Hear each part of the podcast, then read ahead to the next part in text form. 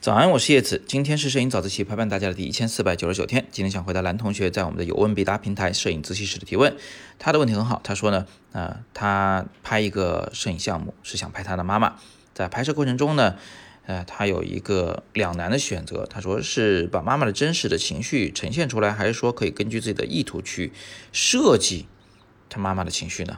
比如说他妈妈揉了一下眼睛啊，但是呢，他又实际上没有悲伤。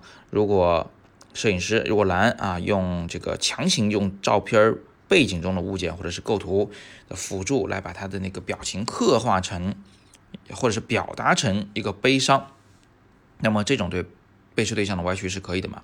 还是我们要始终呈现被摄对象最真实的一面啊？这个问题问得非常好，也回答起来也会比较复杂啊。我呢分几个方面来讲，第一呢就是。呃，我还是强调一下，就是摄影它没有客观的啊，所有的摄影作品都是主观的，因为摄影师他要选择，呃，怎么拍，选择用什么参数，选择在什么瞬间来拍，对吧？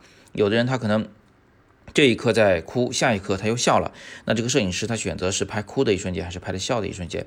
他选的什么摁快门，其实就是他自己正在进行主观的选择，所以摄影作品是没得啊纯粹的客观可谈的。那到这里呢，我们就呃发现了一个问题啊，就是过去我们会认为新闻摄影和纪实摄影都是应该尊重现实的啊，不要去干涉的，摄影师不能参与的。但是呢，细想一下，这里面就有两个错误。第一个，新闻摄影真的是客观的吗？啊，哪个新闻不带有一定的立场呢？虽然我们在理想状态下希望新闻是完全客观的，但事实情况下远远不是这样子的啊。这个不管是哪个国家的媒体都是一样的。另外，第二个错误呢，就是纪实摄影它也不一定得是客观的呀。啊，纪实摄影为什么要按照新闻摄影的这个呃要求去要求他自己呢？摄影师完全可以参与，完全可以借纪实摄影作品来进行自己的表达。那么男同学他拍摄他自己的母亲，这个呢其实就是一种纪实摄影啊，他当然有权利根据他自己的。对这个世界的印象，对他妈妈的认知，来描述他妈妈的生活，嗯，描述他妈妈的性格。当然，你有权利这样做啊，而且呢，这个还真不能说是错。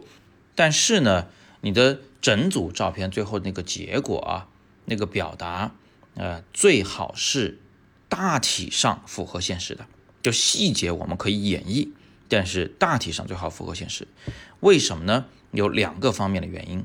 第一个方面的原因，是因为，呃，摄影作品啊，它在所有的这种传播媒介中，算是一种非常特殊的，就是它的可信度很高。你看啊，如果你看一篇小说，呃，你可能会认为它是这个虚构的小说，它不一定是真的。如果你看到一幅画啊，这边画了一个人正在干什么，那你或许十有八九的不会把它当成现实吧，对吧？但是当你看到一张照片，啊，你就会认为铁证如山，因为大家的印象呢，就是照片就是从生活中截取出来的。既然有照片，那事实一定存在。他把这个现实跟图像打上等号了，但实际上是这样的吗？那照片也可以编辑，对不对？可以后期处理，可以演绎。很多狗仔队就利用这一点啊，把这个明星的脸 P 到那个人身上去，发张照片出来，做个大新闻，是不是？这种在过去很常见。即便不搞这么恶劣的，是吧？我们利用一点小花招。什么立体透视啊，近大远小啊，我就完全可以把一个正常身材比例的人拍得特别的矮穷矬啊。利用一个什么正面的闪光，我就可把一个人拍得非常的油光满面，那个皮肤质感那真的是，呃，像是保鲜膜一样。你看，这都不是事实，但是只要你拍下来给别人看，别人就会觉得哦，我看到了真相。摄影它就有这么一种，呃，非常非常容易让人相信的特质，因为它有这种特质，所以我们要格外的小心一点，就是。你作为一个拿着相机的人啊，做一个拍照的人，你是应该有一定的责任心的啊，有一定的这个我们叫这个职业道德啊，你不能利用照片非常容易让人相信啊这一个特点来故意的去歪曲现实。我举个例子啊，还是回到男同学的问题中来。如果你的妈妈有一段时间真的不是很开心啊，经常一个人偷着抹眼泪，但是你就是没拍着。啊，那你把刚才你说的这个场景啊，把它诠释为他有些伤心在抹眼泪啊，那是可以的，因为这个大的呃事件背景是存在的。但如果你妈妈是一个特别开心的人啊，几乎从来不会有什么伤心的时候，每天就笑呵呵的，只不过那天被洋葱呛了一下，流眼泪抹了啊，你把它拍下来诠释成他很伤心，那这个就纯属造假，这个是要不得的。所以小的演绎可以有，但大的事件要尊重事实，这是我要告诉你的第一个，你应该大体尊重事实的原因。第二个原因就是因为，呃，我们大多都不是好编剧。如果你真的要想去用照片去演绎出一个，呃，你自己心中的剧本，这个剧本看上去可能会非常的幼稚，呃，不成熟，而且就是明眼人一看就觉得是假的啊，那样就不好了。好，那以上呢就是对蓝同学问题的详细答复。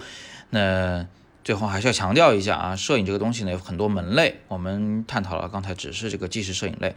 如果你是搞观念摄影，那就可以天马行空了，随便拼接，对不对？你不就是拿了一堆图形在表达你自己的思想吗？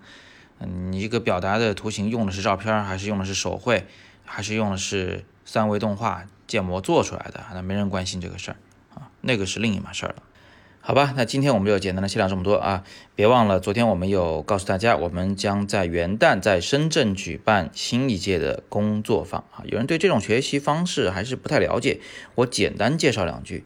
工作坊的目的呢，是想帮助你提高审美，并且完成一组真正的啊完整的有深度的摄影作品。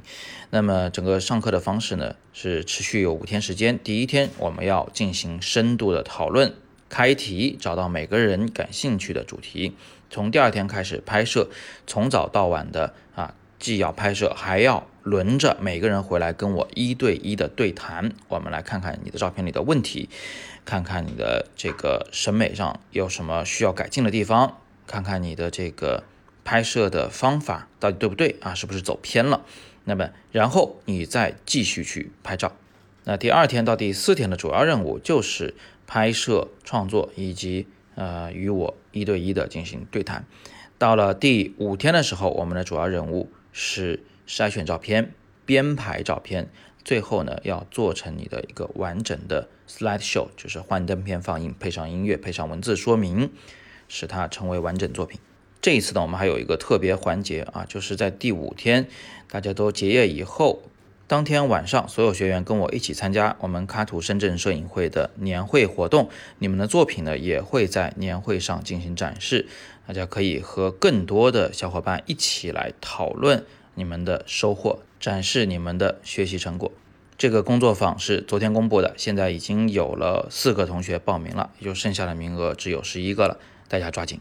点击帖子底部的阅读原文，或者是扫描海报里的二维码，都可以进到我们的课程的这个交费页面。同时呢，在那个页面里面，你也可以见到我们的课程顾问的微信号，他的微信号是 h e l l o 杠 k a t o 啊，我也放在了今天的帖子底部。再嘱咐一次，这个工作坊是在十二月三十一号到一月四日之间进行，不要错过。今天是摄影早自习陪伴大家的一千四百九十九天，我是叶子。每天早上六点半，微信公众号“摄影早自习”，不见不散。